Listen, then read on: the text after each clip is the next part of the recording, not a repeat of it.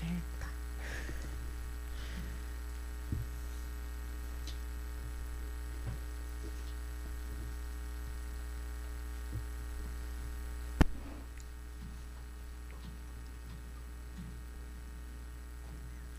Bom dia, começamos mais um programa 3 das 11. Aqui você já sabe, né? Nós temos um conteúdo cheio de histórias, pessoas inspiradoras, aquele conteúdo leve, inteligente e também informativo para você. Então, olha, já fique atento. Se você tiver suas perguntas, já vai fazendo. Acompanhe a gente no YouTube do 3 das 11 e também no Facebook do Piracicaba Hoje. Como você já sabe, aqui nós somos em três apresentadores. Eu, Flávia Vieira, Gabi Bertoli e Isa Germando. Bom dia. Muito bom dia. Eu vou estar aqui com vocês acompanhando pelo YouTube. Vocês podem, como a Flávia falou, mandar suas perguntas e a gente vai interagir bastante aqui com vocês hoje.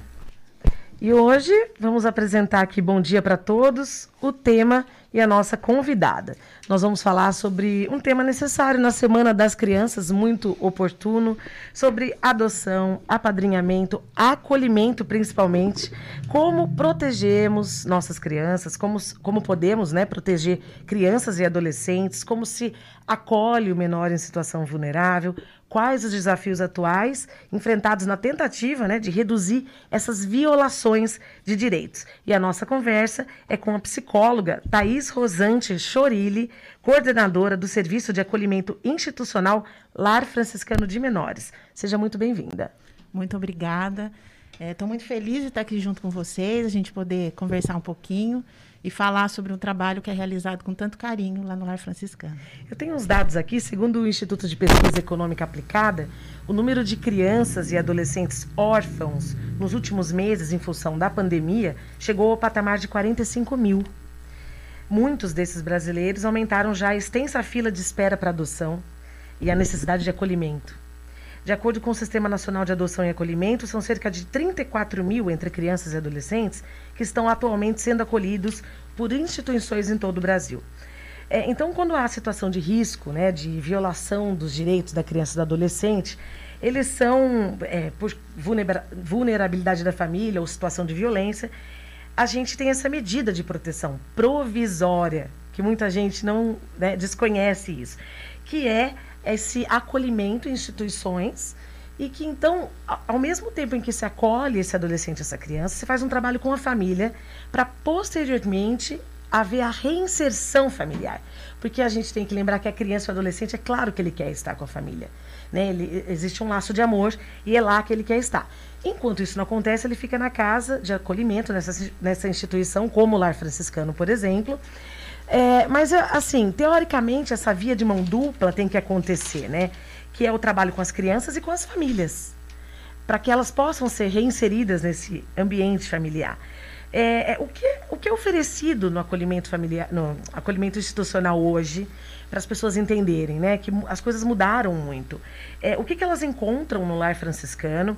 E eu vejo muita confusão na diferenciação entre adoção, família acolhedora, apadrinhamento e a instituição né, de acolhimento. Você poderia explicar? É lógico. É... O, o, trabalho principal da gente, quando a gente recebe uma criança que está sendo acolhida, é a gente entender o motivo do acolhimento, entender o contexto dessa criança, o contexto familiar. Então a gente busca como se fosse uma pesquisa mesmo, né, uma investigação de tudo o que aconteceu, da onde essa criança vem e o motivo dela estar ali no lar. É, e aí, a partir disso, a gente vai buscando possibilidades dessa criança ser reinserida novamente nessa família. É um trabalho árduo, né? Porque muitas vezes essas famílias estão assim destruídas e, a, e o fato do acolhimento é uma coisa que desestrutura mais ainda. Mas o, o, nosso papel é acolher. Então, assim, uma criança chega lá, o nosso primeiro contato é com mãe, com pai, com avô, com quem essa criança estava, para a gente tentar tranquilizá-lo e colocar não é porque essa criança está aqui que você não vai ter mais o contato, ou você não vai conseguir ter ela de volta na casa de vocês. Então a gente trabalha isso com eles, a gente tem que acolher, a gente cria um vínculo muito grande, né? E aí a partir disso a gente vai tentando analisar o que a rede, né, do município consegue fazer para estar tá trabalhando essa família, né? O Lar Franciscano é uma instituição de acolhimento que ela, é, a gente tem algumas normas que a gente tem que seguir, né? Então, assim, o máximo são 20 acolhidos, não, é o, não foi o Lar Franciscano, nem a Prefeitura de Piracicaba quem de, é, designou esse número de vagas. Está na lei, né? Então, assim, não é mais como antigamente, que tinham aqueles orfanatos que a gente conhecia, que tinha uma caminha do lado da outra, aquele monte de criança. Como a gente tem que fazer um trabalho técnico e um trabalho muito individualizado, tem um número fixo de crianças que a gente e adolescentes que a gente pode acolher. E aí essas crianças são acolhidas e são atendidas pelos técnicos, pelos educadores que estão ali no dia a dia com eles. Existem as casas lares, que o, a Casa do Bom Menino faz o trabalho é, com casas lares, que são casas menores, de no máximo 10 crianças e adolescentes, essas casas elas ficam em bairros do município, né? Então existe a equipe técnica que trabalha com essas crianças, mas o qual é o objetivo com que esse acolhimento fique mais parecido com uma família, não seja uma instituição com várias pessoas que tem que ter muito mais regra, que acaba ficando uma coisa mais maçante para quem está acolhido. E essas são as formas de acolhimento, né? Tem e tem a família acolhedora. A família acolhedora são famílias que pa participam de um processo, né? Eu tenho interesse em ser família acolhedora, então eu tenho que entrar em contato com o pessoal que cuida dessa, dessa questão, tem que fazer uma capacitação e tem que entender. A família acolhedora não tem o objetivo de adotar, de forma alguma.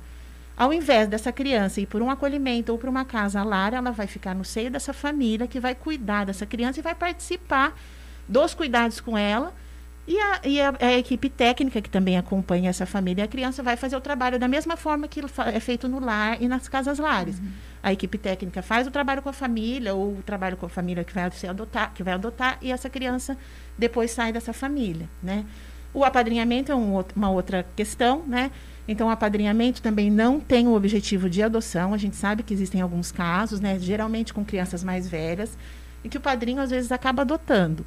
Mas não é esse o objetivo, é o objetivo de apadrinhar mesmo, de ser um apoio para um adolescente que vai acabar tendo que ficar no acolhimento até 18 anos e depois vai ter que, que viver a vida por si só, então aí essa, esse, esses padrinhos podem acompanhar. Ou mesmo uma criança menor vai voltar para a família, esse padrinho pode continuar sendo um apoio mesmo com a criança dentro da família. E, Thaís, a gente que não conhece muito, às vezes a gente tem a sensação que só chegam para vocês é, bebês né? E talvez é, os bebês sejam mais fáceis de lidar, mas como você falou, muitas crianças já têm a família deles, mas precisam desse acolhimento. Como que chega essas crianças um pouco maiores para vocês? Como que é, é, o sentimento deles de sair da casa deles para estar junto com vocês? É, é sempre muito difícil, né? Porque é desconhecido quando a criança ou o adolescente chega lá, que já tem um entendimento, né? É, eles se deparam com um local totalmente diferente da onde eles viviam, com pessoas que eles nunca conheceram, nunca viram. Mas a gente tem que fazer um trabalho de acolhimento, a gente sempre tenta ser muito é, gentil e muito delicado nesse primeiro momento. E o que eu, a minha experiência mostra é que, assim, num primeiro momento, depois de, dessa, dessa, desse impacto, essa criança, esse adolescente conseguem entender o que é ser cuidado. E aí eles valorizam muito isso, né?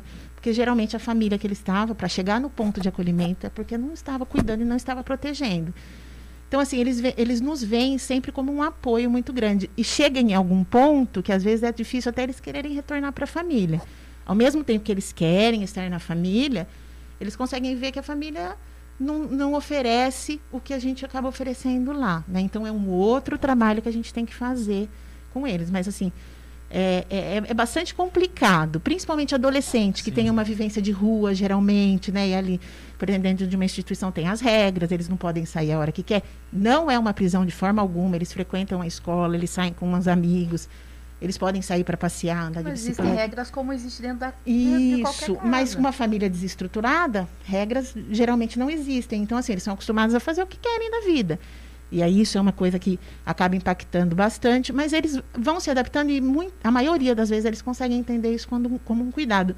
E mesmo alguns que acabam saindo em alguns momentos, eles retornam porque eles sentem. Claro, é um apoio para é, eles, né? É. Por falta, às vezes, de desconhecimento, aquela hum. história, né? Ouvi dizer, falaram sobre, as pessoas reclamam muito da demora desses processos de adoção.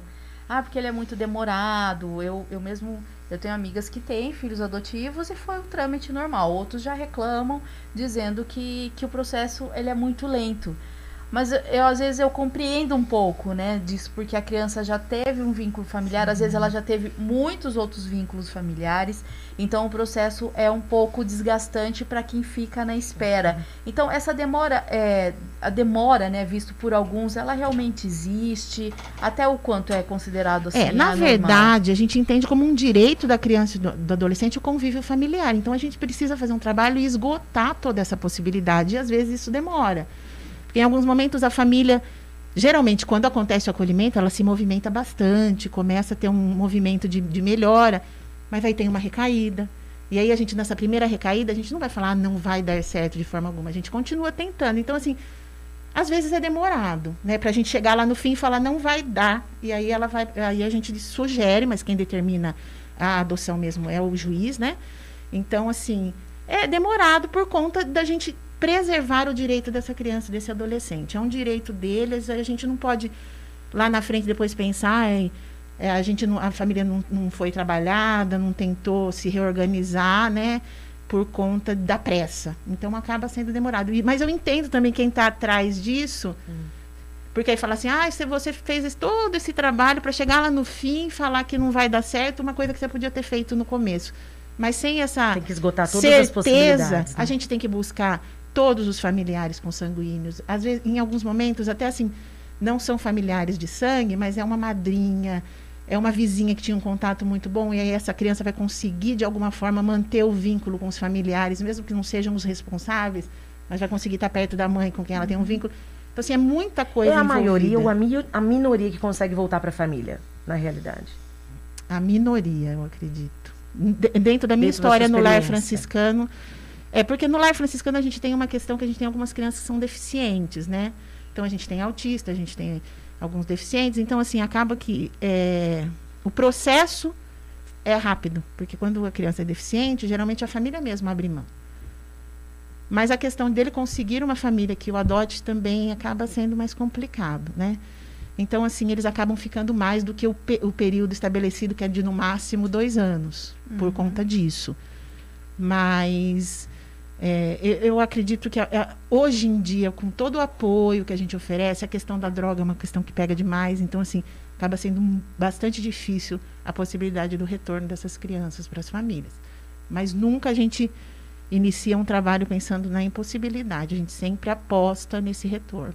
Uhum. É, é, você falou assim bastante da questão da liberdade, né? Eu achei que é, é, é bem bacana é, o jovem, principalmente ter essa liberdade de saber que não está preso. Sim. Existem algumas outras atividades que vocês desenvolvem com eles que, que, assim, traz talvez uma diversão, conhecimento, como que é? Na verdade, a gente, dentro do Lar Franciscano, a gente tenta ao máximo fazer com que as atividades sejam desenvolvidas fora do lar, porque a gente entende que a vida dessa criança é na sociedade, né? Mas dentro de uma família, um jovem, um adolescente, também tem as atividades dentro da família. Então, com certeza, principalmente nesse momento de pandemia, que a gente acabou tendo que ficar muito em casa, a gente tem planejamento, né? A gente tem uma equipe técnica formada por psicólogos, assistente social e, e, os, e os educadores. Então, assim, toda a equipe se planeja, faz planejamentos para desenvolver atividades ali dentro. Uhum. Eles são acompanhados no, no, nos momentos de lição de casa, que nessa época que a gente teve bastante aula online, os educadores acompanham, né? Os técnicos também. É, a gente tem atividade recreativa, atividade de planejamento de passeios, então os educadores saem de final de semana. Às vezes sai com todo mundo junto, às vezes sai só com, uma, com um grupinho dos adolescentes. E a gente vai planejando as coisas ali dentro. Mas a questão das regras, né? Como a gente fala, não está preso? Não está preso. Mas as regras a gente tem que institu instituir, porque senão a gente perde o controle. São muitas pessoas, né? Uhum. E adolescente, cada um vindo de uma família, tendo um pensamento diferente, os, os adultos que cuidam também. Então a gente tem que colocar algumas regras. E é o que eu falo. Ali eles estão protegidos, é um lugar que é muito é, é bem estruturado, porém não é a realidade do mundo. Né? Então, assim, por mais que eles estejam protegidos, eu, a gente tem o objetivo e a gente quer com que, que eles vivam no mundo, né? E pensem em sair dali preparados de alguma forma, minimamente. Vocês tentam inseri-los no mercado de trabalho? Sim, com certeza. É, a gente tem parceria com o CIE, né? Eles são inscritos, é, o Formar também. Partir dos 16 anos, a gente faz o máximo para enviar currículo, sempre junto com eles. A gente não faz as coisas sem com que eles participem, né? Hoje a gente tem quatro adolescentes, né, no, é, acolhidos no lar franciscano. Dos quatro, dois estão trabalhando, né? Eles é, frequentam um período da aula e o outro eles trabalham. E, e, assim a gente percebe como é importante, porque aí, em cima disso a gente tem que fazer o trabalho também da questão financeira, né? Educação financeira, porque quando se vê com dinheiro na mão, eles querem comprar coisas que não tem nada a ver, né? é. Então a gente também tem esse trabalho. Mas, assim, é o objetivo, principalmente para esses adolescentes que a gente entende que eles vão ter que sair lá, de lá com os 18 Mas deve anos, ser um né? desafio, né? Porque inserir nessa sociedade ainda esbarra pelo preconceito. Sim, tem o preconceito e tem. É, na verdade, muitos desses adolescentes não têm o espelho de um pai, de uma mãe trabalhando, da família trabalhando, então eles não conseguem dar muita importância para isso. A referência, né? É, então, assim, a gente tem que colocar na cabeça a necessidade fazer trabalhos assim é, é, pequenos que para a gente às vezes não, não, não, parece que não é nada mas assim se você for sair daqui do lar com 18 anos pensa o que você vai ter que ter de estrutura. Você vai poder ir para casa de alguém? Não não vou. Você vai ter que ter um fogão você vai ter que ter uma geladeira. Quanto custa tudo isso né é, você vai ai porque eles falam assim ah eu quero um carro mas antes do carro vai vir tanta coisa então assim a questão é de não ter o espelho mesmo né então a gente acaba sendo o espelho para esses adolescentes para esses jovens uhum. quando saem de lá por falar em trabalho, né, o meu quadro é empreendedorismo, eu trouxe aqui um projeto que estimula o empreendedorismo, tanto que em crianças quanto adolescentes lá em Juiz de Fora.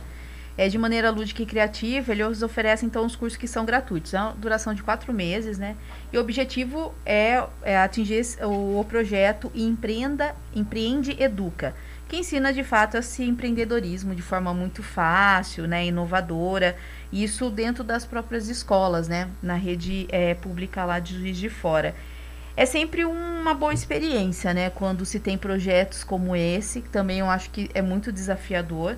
Mas ter essa veia empreendedora não significa assim, ah, eu vou ter um próprio negócio, mas desperta um pouco esse senso de, de liderança mesmo, né? E eu gostaria de entender como que vocês trabalham isso, porque essas crianças elas chegam machucadas, a autoestima é uma autoestima muito baixa. Então, para você ter força para sair daquilo e para você acreditar em si, porque eu acho que as pessoas romantizam muito quando dizem assim, ah, é só querer. É. Em alguns momentos, e dependendo da, da história da pessoa, você fala, pô, falta querer mesmo. Mas e há casos que você fala, peraí, respeite a história dessa pessoa, uhum. né? E aí, como você, até por você ser psicóloga, como a gente consegue despertar isso numa criança que vem tão, num adolescente também que vem tão fragilizado, que de repente liga a televisão, tem aquela, ah, aquela maravilha como referência, né? Até estava dizendo aqui nos bastidores, minha filha vai fazer 17 anos, mas eu percebo que ela também, ela tem, claro, extrema noção né, daquilo que é bom, que é ruim, da diferença entre as classes sociais, mas é claro que brilha os olhos quando algo é muito belo, né? Então eu gostaria que você apresentasse para a gente esse desafio, é. como essa, esse cenário é trabalhado. É, em alguns momentos falam que eu sou muito realista lá no lar, né? Mas eu sou mesmo. Eu, eu, eu tento mostrar para eles, nós enquanto equipe, né? Eu falo é, de mim porque eu estou aqui nesse momento, mas a nossa equipe lá tenta mostrar qual é a realidade do mundo para eles, né? A rede de Piracicaba ela oferece vários serviços. É, o, o CESAC, em, em, parceria com a prefeitura, tem o CAOF, que são cursos profissionalizantes, né? De, de, de, são diversos cursos. E nós temos experiências lá no lar de crianças, de adolescentes que participaram de curso de manicure, então elas já sabem fazer uma unha, é, é, de confeitaria. E por acaso, nesse momento, a gente tem uma adolescente lá no lar que ela tem assim uma habilidade muito grande na confeitaria. E qual é o que a gente tem feito com ela? Uma vez por mês, ela se organiza durante a semana, ela pega encomendas de algumas coisas que ela faz. Então ela faz junto com uma educadora lá, tipo uma lista, uma, divulgação do que ela vai fazer. Geralmente é na terceira, final Fantástico, de semana do né? mês. Aí ela coloca lá que ela vai fazer bolo de cenoura. É, é o segundo mês que ela está fazendo. No primeiro mês ela fez uns bolos grandes, aí já viu que não estava dando muito certo. Aí nós temos uma funcionária que também trabalha com confeitaria. Ela sugeriu fazer, vamos fazer individual. E aí esse final de semana vai ter. Então ela faz assim, mini pudim, é, bolo de cenoura no pote, e aí ela põe o valor. Aí como encomenda? É, é, então, é, inicialmente nós estamos fazendo a divulgação lá dentro do lar mesmo, até por conta da no... pra gente conseguir atender. Atender a demanda, né? né? Isso. E aí alguém que tem amigo faz e, é, e a gente vai, vai divulgando dessa forma. Mas se acabar, se continuar dando certo, a gente tem a intenção de divulgar para fora, sim. E aí inicialmente ela é uma adolescente que ela está trabalhando durante a semana. Então a gente organizou com ela para ela pegar um dinheirinho do salário dela. E aí, a partir da segunda até a quarta, ela pega as encomendas dos funcionários. Aí, na quarta-feira, ela já fecha as encomendas e sabe o que ela vai precisar produzir no sábado. Ah, eu vou precisar de 10 latas de leite condensado, é, tanto de farinha. Aí, ela pegou essa reservinha do salário dela, investe, investe nesses produtos. A gente fez a questão de que ela fosse no supermercado, comprasse para ela até ver se o, o valor, valor que ela colocou é um valor que vai ter, uhum. dá para ela ter um lucro e tudo mais, tudo feito continha junto com ela. E aí ela compra na sexta-feira o material para no sábado ela produzir dentro da cozinha do lar. A gente estipula um horário que não atrapalha a questão da alimentação das crianças ali. No primeiro mês foi super bom, deu super certo. Esse, essa semana vai ser novamente. Eu acredito que vai dar também, porque assim tá tudo muito bem organizadinho, né? Como nós estamos hoje com poucos acolhidos, né, apesar de termos 20 vagas, nós estamos só ocupando 10 vagas, então é um momento que a gente está conseguindo fazer algumas coisas diferenciadas que a gente entende que quando tiver os 20, talvez a gente não consiga, é. né? Então, mas a gente está aproveitando, já que a gente tem poucas crianças, poucos adolescentes, a gente corre atrás. E aí ela está empreende empreendendo. Ah, diga a ela, por favor, que ela é uma joia preciosa, né? É. Porque, gente, nessa idade, não é? é? É, tão difícil você E ela tem um incentivo muito grande do pessoal lá, né? Que, e realmente ela, ela faz um pudim maravilhoso. O bolo dela, bolo de banana, ninguém todo mundo, ai, quando você vai fazer o bolo? Quando você vai fazer o bolo? Então, assim, e aí eu, eu, eu falei para ela, vai ser um mês, durante o mês fica todo mundo esperando o final de semana que você vai fazer. Não adianta ficar fazendo todo mês também, porque aí o pessoal compra de Tem início. gerar essa expectativa. Isso, é isso. Então, assim, é uma forma de empreender também. Ela conseguiu entender uhum. e ela tá. E aí o que a gente fala, por exemplo, quando você for embora daqui, se você realmente é, precisar, se, se vai precisar, né, se, se sustentar e tudo mais, onde você estiver morando, você põe uma plaquinha lá, vendo bolos, vendo o pudim, você vai, não vai, talvez não consiga muita coisa, mas o, o, o básico você consegue, né? Nossa, eu estava pensando aqui no trabalho de, do lar, assim, para as pessoas entenderem é, como ele é mantido, como ele se mantém, uma instituição como o Lar Franciscano, e o papel do voluntariado e a possibilidade de voluntariado dentro desse, desse esquema, né, de vocês lá. Eu vejo que existe, existem, né, as ações é, pontuais, que aí é muito fácil, né? De uma doação de algo que esteja precisando, ou de uma campanha, ou até de uma festa específica. É, que hoje com a pandemia não tem acontecido, mas se Deus quiser vai voltar. E a questão do envolvimento com essas crianças e com esses adolescentes que estão lá. De alguém que possa estar nos assistindo e tenha vontade né, de voluntariar, mas que é muito importante que se tenha em mente que são pessoas, nós estamos lidando com crianças já muito machucadas, Sim. adolescentes muito machucados, traumatizados, né, na maioria das vezes, e que esses vínculos que a gente estabelece com eles ali dentro, para eles são muito importantes. E não é assim, ah, eu vou fazer um voluntariado, eu chego ali, dali a um mês, ai, cansei, porque eh, tem tanta coisa para fazer, meu trabalho e tal. E que se deixa essa criança, esse adolescente. Então, da importância disso, porque eu vejo muita gente falar, ai, mas eu quero, ai, eu quero trabalhar lá. E eu penso, mas será que tem noção do envolvimento que isso gera? Dessas crianças que muitas vezes já foram até abandonadas ou que foram retiradas e que vão passar por uma nova situação de de né, de estresse, assim, é, de E acontece que, por exemplo, com relação a funcionários mesmo, não hum. existe muito como a gente manter um funcionário lá a vida inteira. Então, esse, essas questões de quebra de vínculo já vão acontecer naturalmente, uhum. né? Então, quando a gente pensa num voluntariado, é, a gente sempre busca com que as pessoas é, vão a, até o lar, mas assim com alguma intenção, algum projeto, alguma coisa. Não que seja assim, só pessoas que tenham algum tipo de formação que possam estar lá, mas algum projeto, ah, é ou religioso, ou uma questão, ah, vou fazer uma atividade lúdica com eles, mas se preparar para ir até lá. Eu vou conversar, eu tenho muito para contar, eu tenho muito para falar é, sobre a minha vida. Então, assim, tem que ser uma coisa planejada e que aconteça ou pontualmente, é esse dia que essa pessoa vai vir aqui, ou que seja uma coisa efetiva, que funcione, que essa criança, esse adolescente saiba um período, saiba o que vai acontecer ali. Porque senão fica fantasiando na cabeça. O que a gente tem muito, que até hoje vão pessoas lá na porta do lar, é fazer algum tipo de doação e eles querem, e geralmente vão com filhos, uhum. né? Muitas vezes, né? Não é geralmente, em alguns momentos É, e aí essa pessoa chega lá e fala assim: eu posso entrar no lar para mostrar para as É, crianças, para vi meu muito. filho?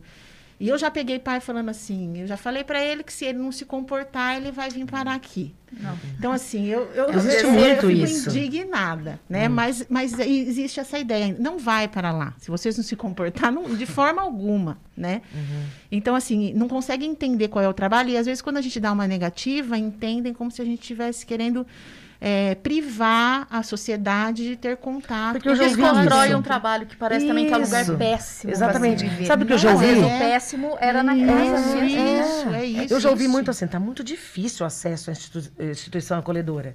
É difícil porque, gente, é, complexo. E como se mantém o lar franciscano? Qual É, ajuda hoje a precisa? gente tem um. é, o, o- o- o- a instituição de acolhimento é, um- é um- é obrigatório o município oferecer, né?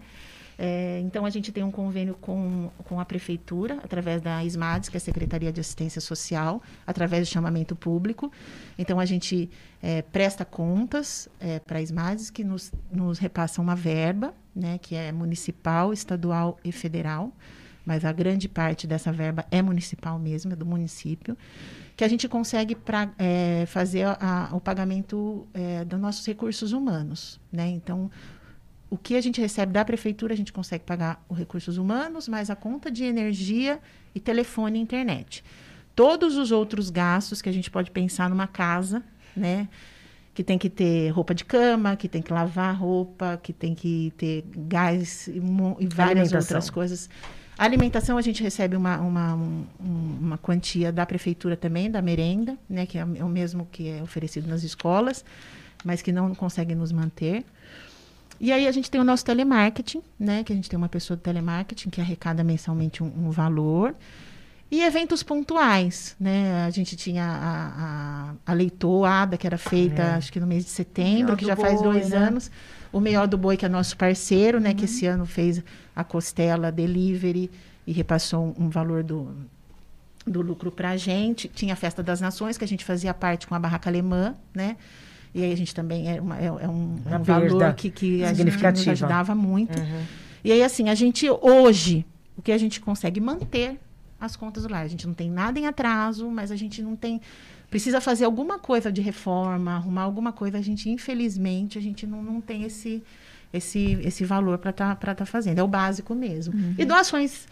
Preciso de shampoo? Aí eu, a gente divulga. Estamos precisando de shampoo, condicionador, creme. Geralmente a gente No é muito- Instagram? Consegue. No Instagram, né? Isso, Legal tem Instagram. divulgar. É, Lar Franciscano de Piracicaba. Tem Instagram, tem Facebook, a gente está tá voltando aí, está bem ativo. O nosso site, ele está em, em- em- em construção, na verdade ele já existe, mas ele está sendo adaptado, né? E aí quando a gente pensa a questão de voluntariado, a questão de apadrinhamento, dentro do site tem uma aba para fazer a inscrição mas ela ainda não está funcionando corretamente. Então, assim, quando, se alguém que estiver ouvindo tiver algum interesse de fazer algum tipo de trabalho ou de apadrinhamento, entrar eh, na mensagem que tem dentro do site, que essa mensagem vai direto para o meu e-mail e eu consigo responder para a gente conseguir ter um contato aí Perfeito. e Tem organizar. algum profissional que vocês estejam precisando no momento para atuar com alguma criança É. por conta das é, questões de capacidade intelectual, né? É. Das Na verdade, os nossos deficientes, eles são atendidos pelo centro de reabilitação, né? É, nós temos um autista que é atendido pela Alma também, que é um, é um projeto aqui de Piracicaba. O que a gente sempre precisa? Psicólogo, né? Que terapeuta, né? Porque, Voluntário. Voluntário. Por quê? A gente tem o CAPES, mas o atendimento do CAPES acaba sendo é, é muita demanda deles, né? Então a gente acaba tendo um pouco de dificuldade de conseguir. E Demorado. algumas crianças precisam de atendimento individual, né? É, a, a nossa rede funciona bem, então a gente consegue alguns atendimentos é, pontuais. A gente tem um fisioterapeuta que é voluntário hoje, que faz um trabalho com uma criança deficiente. Então, assim, sempre a gente precisa fisioterapeuta, terapeuta ocupacional, psicólogo, pedagogo Fono. também, fono. Esses profissionais, assim, sempre tem alguma demanda para a gente estar atendendo. Gabi, agora encurralado, dá sequência, Isa. É a sua pergunta, que está muito quietinho hoje aqui no programa. então, daí o espaço vai ser seu. É, é quase uma sugestão de leitura dessa vez aqui, o Encurralado. É sobre um livro, é, A Regra é Não Ter Regras. Vocês já ouviram falar? Não. Já. Já?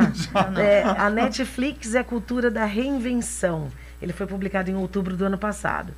E quais são as ideias centrais desse livro, né, que retratam a, a forma de trabalho da Netflix, que é um sucesso, né, é, economicamente falando, sucesso de audiência e tudo mais, das produções que eles realizam e tal. Liberdade total aos funcionários. Então a regra é não ter regras. Eu levantei isso aqui porque eu achei interessante assim. Eu vou, eu vou citar algumas das ideias rapidamente.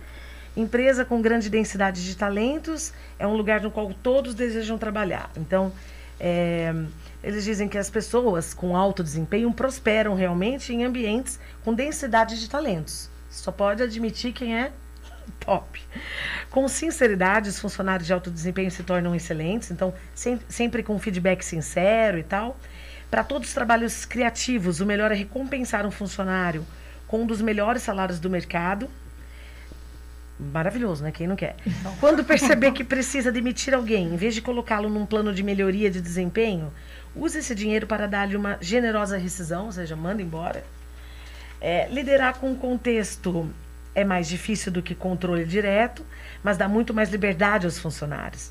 Então, é, fornecer toda a informação possível para os funcionários e tal, e essa liberdade toda, né? É, vocês acham que isso funciona? Pensando assim nas pequenas organizações que gerenciamos, desde a nossa família, estávamos falando de uma instituição de, de acolhimento. A regra é não ter regras. Isso aqui funciona maravilhosamente. Estamos preparados para regra é, Eu ia falar isso. É, eu acho se que a gente fosse um povo educado, não precisava ter lei, não Concordo precisaria plenamente. ter nada, né, também gente? É a questão acham? da consciência e, da, e do. Eu acho também muito bonito, mas pra mim isso não funciona. Porque essa liberdade total, gente. né, É, antes tem que vir uma total, educação aí, é né? E uma questão de complicado. conscientização. Eu não, eu não consigo entender que. É, Eu, eu, tenho, eu, eu costumo ser bastante.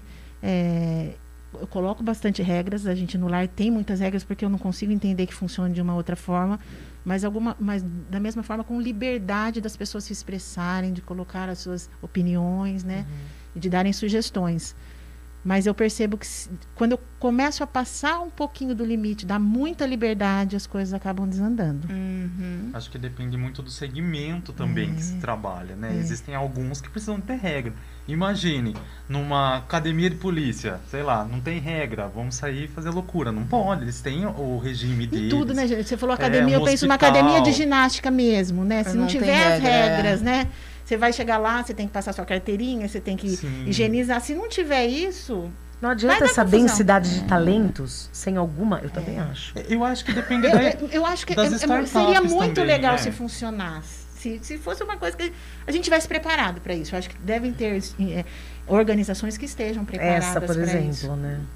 É, eu acho que muitas é só a teoria. Você Na é prática fachada? é pressão. Pressão pura. É, e acaba tendo as Você, regras Gabi, embutidas, É a hora mas que você tem. quiser, você trabalha. É, mas você tá? mas deixa de produzir. entregar um, um É, serviço. exatamente. Acaba tendo um essa jobzinho. Essa liberdade, né? É, então é muito lindo. Ah, porque Você pode é trabalhar de manhã, à tarde, à noite, ou trabalhar só um dia na semana, mas você tem que entregar, então acaba tendo. Eu, eu ali. trabalhei numa instituição durante muitos anos e a- a- o administrativo deles, em uma cidade aí perto né, de Campinas, tal, tal, grande, lá tinha, o pessoal ia de skate, aí você descia pro seu café. Era, era muito Esquema bacana. Google. É, é, mas assim. Existe pressão, gente, é claro, porque Sim, a tem empresa que tem que ter, né? resultado. Tem que ter Eu adoraria ser muito bem remunerado, também adoraria é, remunerar muito bem, mas desculpa, quem tem negócio sabe que a vida não é Não é assim. bem assim. No Um Brasil mais um ainda. são dois. E É. Quando, quando é, é visa gera lucro, já não. Isso. E por outro lado, tem algumas empresas que inventam regras, né? Assim, é- essas regras não regras, eu trabalhei em Exatamente. uma que a gente passava calor a semana inteira. Era a sexta-feira da bermuda. Poxa, você já trabalhou a semana inteira de calça. Na sexta-feira você tem que ir de bermuda. É, esse é um esquema Aí meio americano, né? ir. Então, assim, Casual day. tem coisas que não tem muita, muita lógica, mas Hum. enfim. É, o pessoal aqui da- das nossas redes sociais, do, do YouTube, do Facebook, a Wanda Santos é, falou assim: que missão a de vocês nesse trabalho lindo. Admiro muito. Acho que é a Obrigada. Vandinha da Qualiarte, nossa Ah. amiga. É, vocês já tiveram casos de, de jovens acolhidos, né, depois dos 18 anos, que foram embora, mas que retornaram com uma missão de trabalhar junto com vocês? Olha, nesse período, nesse período que eu estou lá, não. A gente tem um adolescente, um jovem que vai fazer 18 anos agora em janeiro, já está preparando essa saída. E ele fala que ele quer ser voluntário do Lar Franciscano. A gente já até fez um documento para ele falando que ele faz corte de cabelo, né? Então, assim, a gente fala que quando ele, ele. Hoje ele já corta o cabelo das crianças, dos adolescentes, lá, até de educador, de funcionário. Mas quando a gente tem a intenção de que quando ele saia, ele retorne para ser nosso nosso parceiro, sim. A gente está sempre muito aberto. Infelizmente, esse, eu tô lá no lar há dois anos e meio, né? É, um ano a gente leva para estar tá se adaptando, para estar tá conseguindo se organizar.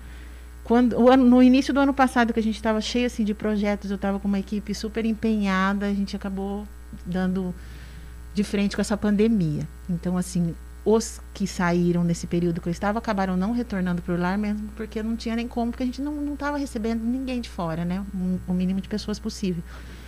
Mas é um sonho, na verdade. Eu, eu, eu, eu tenho, a, a, apesar da gente, deles às vezes, às vezes ficarem é, irritados, não vou nem falar com raiva, irritados com algumas regras, com algumas, algumas posições que a gente tem que tomar lá enquanto responsáveis por eles, a gente entende que eles sentem cuidados e, e eu acho que o, o que vai ser o, um, um, feedback desse trabalho é eles retornarem lá, assim, para para poderem estar tá falando para outras crianças e estarem oferecendo um pouco do que eles têm para quem está lá. É que precisa mudar um pouco essa visão, realmente, como falam, né? Algumas pessoas encaram como castigo, é. mas só quem viveu mesmo e, e mostrar a experiência, eu acho que a, a, nós, assim, a sociedade, a gente precisa enxergar é, de uma forma diferente, mais acolhedora, um Sim. trabalho muito sério. Sim. Vocês trabalham com polos totalmente diferentes. A criança que tem expectativa é, e o adolescente é que é revoltado já de é, na, é. natural mesmo, né? É, é, um, é uma, uma situação. A adolescência já é complicada. Imagine dentro de um acolhimento, sem a família por perto, conseguindo visualizar tudo o que aconteceu e o que pode acontecer, né? Porque essa saída é muito. A gente escuta muito falar quando está próximo dos 18 anos, eu não vejo a hora de sair daqui, eu não vejo, mas assim, isso é uma coisa que a gente percebe que é falado da boca para fora, porque o medo é muito grande, é. porque o mundo aqui fora, para gente que já tem uma certa estrutura, é muito difícil. Imagine sair de um acolhimento com 18 anos, tendo que, que tomar conta da vida. É uhum. muito, muito assustador. Você falou aí da pandemia, né? Mudou para todos nós e é claro que para eles também, porque com certeza teve aí, tiveram regras com relação aos trabalhos voluntários, então Sim. eles não tinham mais acesso, já não iam para a escola, né? Foi uma época, acho que para vocês, muito complicada, né? Uhum. E aproveitando essa questão mesmo da pandemia, hoje vocês têm apenas oito, mas têm ocupação e podem receber até 20 crianças. Isso, isso. Você acredita que até a pandemia mudou esse cenário? Isso de uma maneira positiva ou negativa? É, eu acredito que por, por conta é, da questão da escola não estar sendo presencial, o conselho tutelar está limitado nas questões de, de trabalho mesmo, por conta de, de contaminação, né?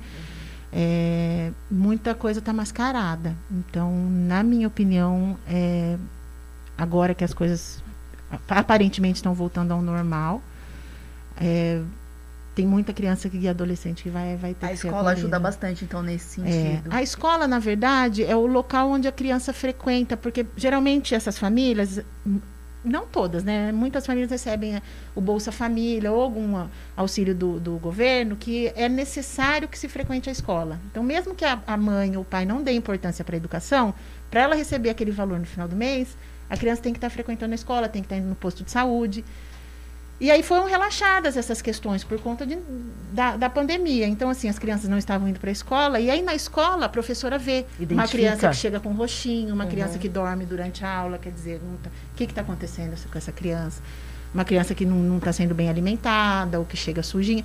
E aí essas coisas vão, vão surgindo, e aí são denunciadas, e aí começa-se a investigação para tentar entender o que está acontecendo muito bom. E aí todo esse trabalho, né? Então acredito que por conta disso agora nessa retomada aí a gente vai uma avalanche, porque a gente sabe que houve um aumento da violência é. doméstica. É. E a gente aqui tem um levantamento do governo federal que crianças e adolescentes são o quarto grupo com maior incidência de denúncias. Sim.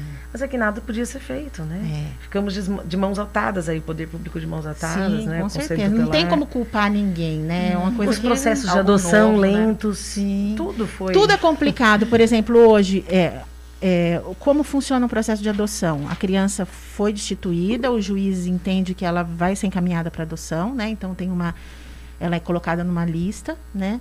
E aí tem o, o, cadastro nacional de adoção, que são as pessoas que estão habilitadas para adotar.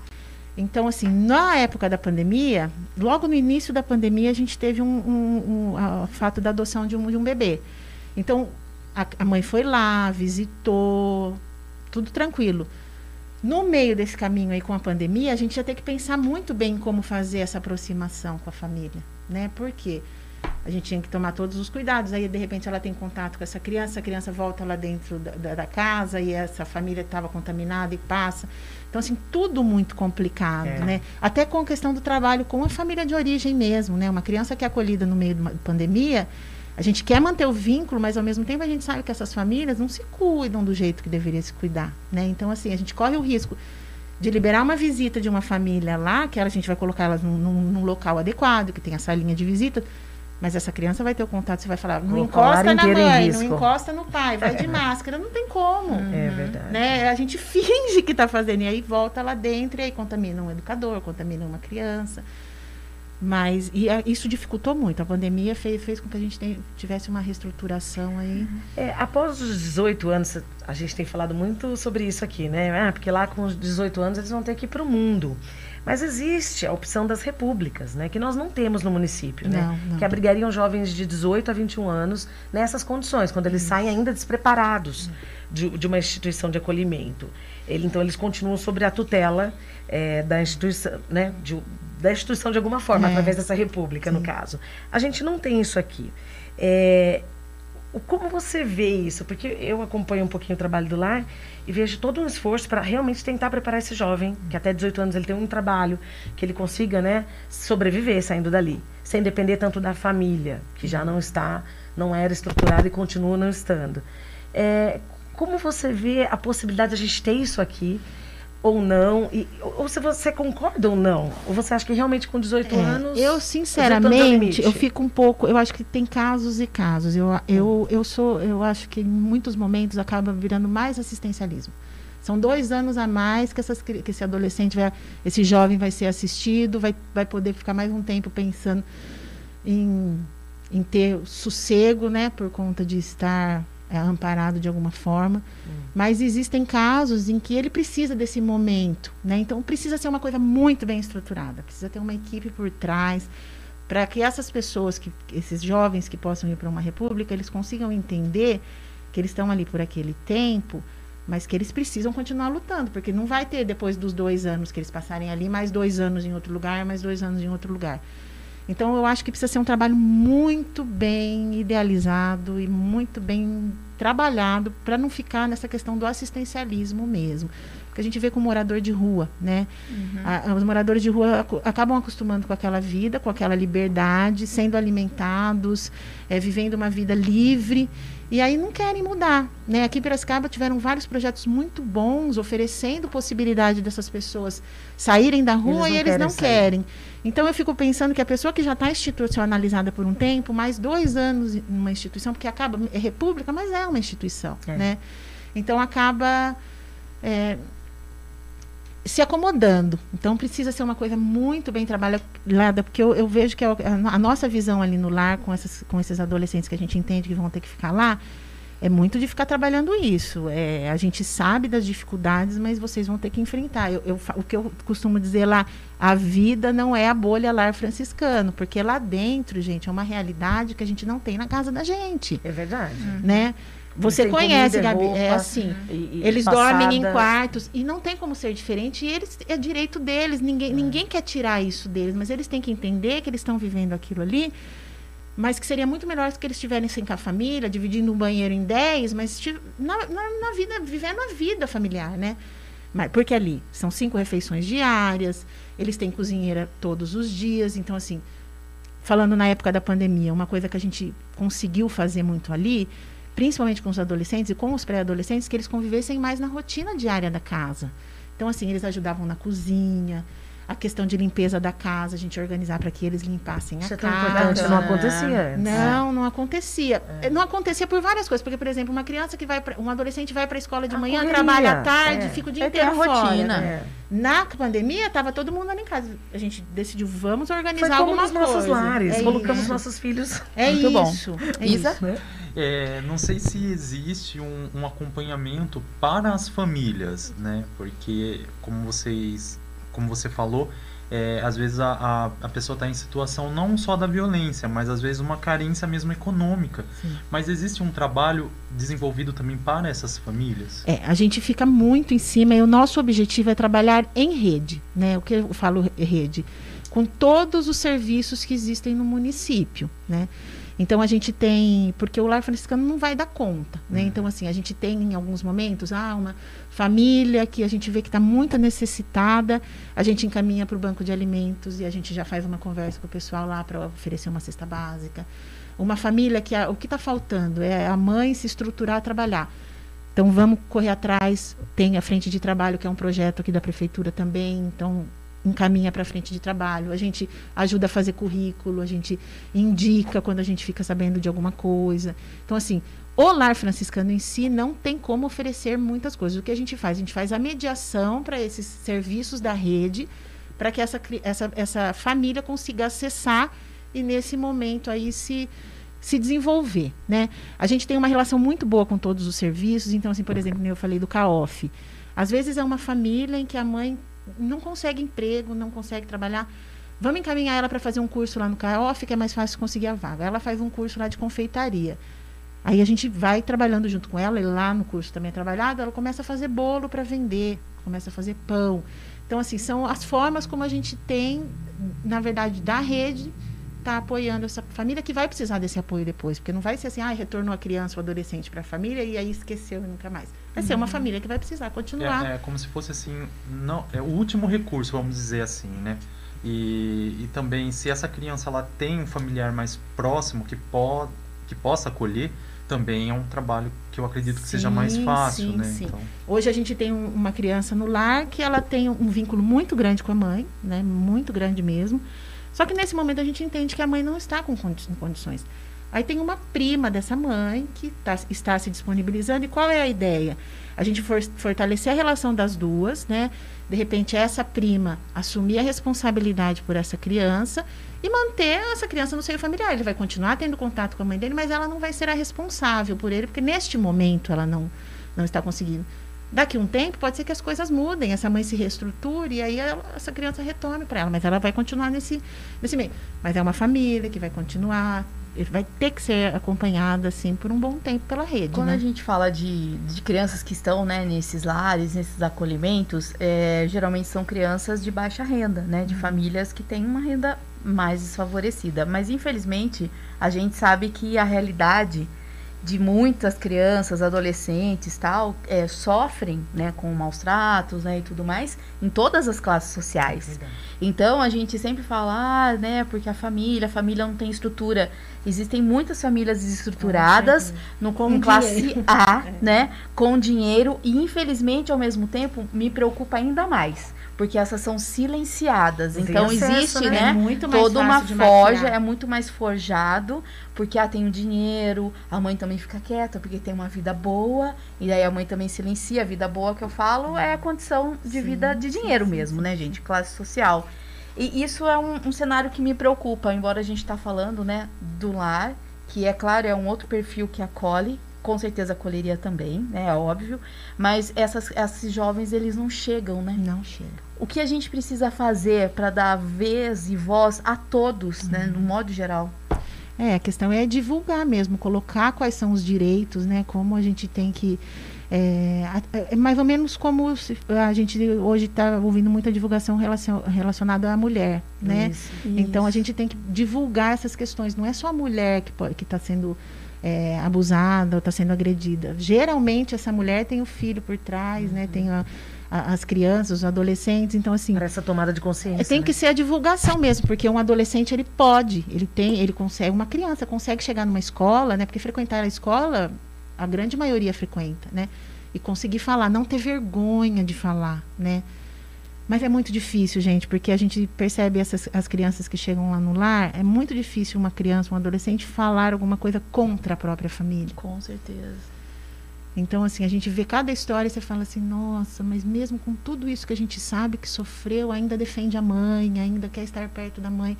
Então, assim, é uma coisa muito difícil. É um trabalho de conscientização e, e- e Ah, Eu acredito que tem que ser feitas nas escolas, mas assim, escolas particulares acabam gerando lucro, então acabam ficando do lado dos pais em algum momento. Então, assim, é tudo muito, muito complexo. E quando a gente sabe, são notícias trágicas, É, né? quando acontece, é. chega- Daí vira Foi, notícia né? de fato. Aí há Isso, toda aquela, aquela polêmica em cima do menino, né? Da criança. Mas é enfim. muito difícil. Mas aí né? já é no momento que não tem mais o que fazer, Fazer, né? é. Isa, o que você tem aí hoje no Eu Confesso pra gente? Bom, pessoal, eu confesso, como vocês sabem agora, são vocês que mandam, né? Então vocês podem confessar pra gente aqui no nosso Insta, arroba 3 das 11, que nós vamos escolher os melhores confissões aqui pra poder Vamos divulgar. conversar um dia, Gabi. Vamos, vamos. O Eu Confesso de hoje é de uma amiga particular ainda, a Cibele. É, ela confessa aqui, ó. É, eu São confe- três, né, Isa? Melhores amigos ali, né? São Você, Bia e Sibeli, não é isso? É, somos nós Ah, três. É bacana. os três do, da meia-noite, tá? Ah, entendi. Nossa, que perigo. É, esse grupo é terrível. É, a Cibele confessa o seguinte: Eu confesso que minha falta de atenção quase virou caso de polícia. Isso é fato. Eu saí do mercado e vi uma muvuca em volta do meu carro. Já cheguei dando barraco e um cara querendo se justificar que a mulher dele não sabia dirigir direito a caminhonete que bateu no meu carro. Imagina o desespero, né? Ele queria que eu acionasse o meu seguro. Falei pra ele acionar o dele, pois além de folgado de bater no meu carro, ele queria que eu acionasse o meu. Bom, na hora que eu fui pegar o celular que estava dentro do meu carro, a chave não entrava na fechadura do carro e depois de eu tentar umas duas ou três vezes, olhei pro lado e vi que meu carro estava na fila de trás. E aí comecei a rir que nem louca. O homem não entendeu nada porque eu estava rindo. Aí eu disse: Moço, esse carro não é meu. Aí saí de lá, entrei dentro do meu carro verdadeiro e fiquei umas duas horas rindo lá dentro. Ou seja, ela confessa que ela é muito desatenta e essa desatenção dela fez ela confundir o carro dela. Vocês são Não, imagina, quase nada. Sabe o que eu fiz esses dias? Estava saindo do, do hospital lá regional e tinha dois carros brancos. Eu peguei, e fiquei tentando entrar em um, que era o meu na minha cabeça. Eu liguei pro meu marido. Gabriel, pelo amor de Deus, o carro não entra. Já fiz de tudo. Já tentei pôr a chave, a chave também não encaixa. É, e eu, eu acionava o alarme e não percebia, porque não faz barulho, que era o outro que eu estava abrindo e fechando, abrindo e fechando. Eu falei, não vai, não, Gabriela, mas. Eu falei, "Ah, tem chave reserva? Não, não tenho chave reserva. Eu falei, gente, pelo amor de Deus, manda o Caio vir me buscar. Eu falei, não tenho, não vou sair daqui hoje. Nesse meio tempo, que sorte, que não, deu, não precisou chegar até lá. Eu fiquei ali, né? Andei, Chegou o dono do sentei na guia. eu olho. A guia muitas um vezes é pouco. companheira. Eram né? carros completamente diferentes, gente. Os modelos, só, Só a a cor. cor. Louca, né? Muito louco. É. Você não, né, Flash? Que você não é tão desligada. É? É, eu não sou tanto. Mas eu já, já cheguei para um lado e o carro tava do outro, assim. Mas aí, Ah, tá. é. Mas, Flávia, eu posso confessar uma Eu coisa acho sua? que eu já fiz alguma. Com certeza, todo mundo já fez. A Flávia é erradas. péssima com data de aniversário. Nossa! Não, Data de, de, de aniversário de amigos, não. Isso eu tenho, mas de cliente. Data comemorativa. Sabe aquelas coisas? fala, certeza que Piracicaba faz 200 e tantos anos. Tem certeza? Que eu já errei, sabe? Um ano, dois. De Até amigos, não. anos. É, até seis anos. É que eu quero que é prosperidade. É você. claro. Vai, vai, vai longe.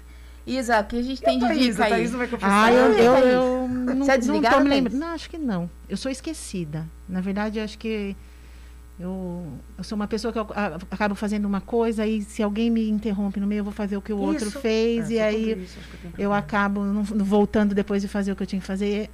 Mas acho que desligada, não. Depois eu acabo lembrando o que eu tinha que fazer, faço atrasado, mas faço.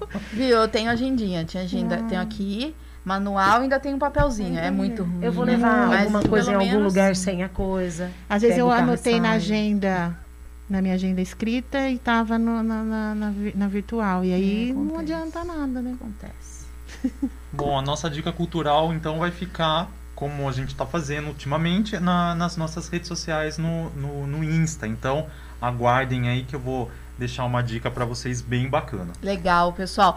Não esqueçam, você que está acompanhando a gente no Facebook do Piracicaba hoje, também no YouTube no, do 3 das 11. Entra lá, né? Aquele que não está acessando nosso YouTube ainda, entra, clica, aperta o sininho ali, clica o sininho para notificação, entendeu? Dá sua curtida, faz os seus comentários que a gente vai ficar muito feliz com o seu contato, com a sua receptividade. Muito obrigada àqueles que estão nos acompanhando, nos assistindo. Thaís, muito obrigada.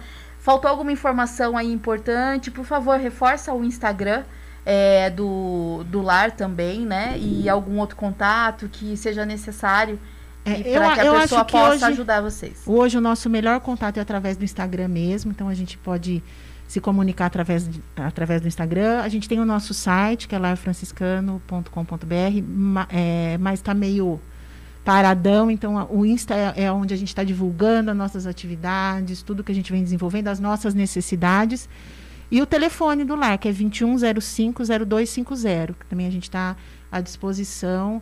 É, esse telefone é um telefone que funciona no horário comercial, né? Das 8, de segunda a sexta, das 8 às 5 horas da tarde. E, e a, gente tá, a gente agradece. Estamos abertos para conversar a respeito de voluntariado. Ainda a gente está meio parado por conta da. Eu acredito que até o final do ano ainda a gente vai se reestruturar por conta da pandemia. O apadrinhamento afetivo é uma, uma questão muito importante para a gente, que a gente quer, tenta fazer com, com muito cuidado, mas a gente precisa das pessoas interessadas para estarem vindo é, nos buscar para a gente conseguir desenvolver um trabalho com essas crianças. Muito obrigada pela oportunidade. Foi muito legal estar aqui com vocês, falar um pouquinho sobre o nosso trabalho lá no lar. Obrigada. Obrigada. Em uma época tão boa, né? A gente é. teve o feriado, 12 de outubro, sim, Dia das Crianças, sim, um momento sim. de conscientização, de com amar certeza. e acolher mais as nossas crianças. Verdade. Muito obrigada. Até a próxima, pessoal. Até quinta-feira.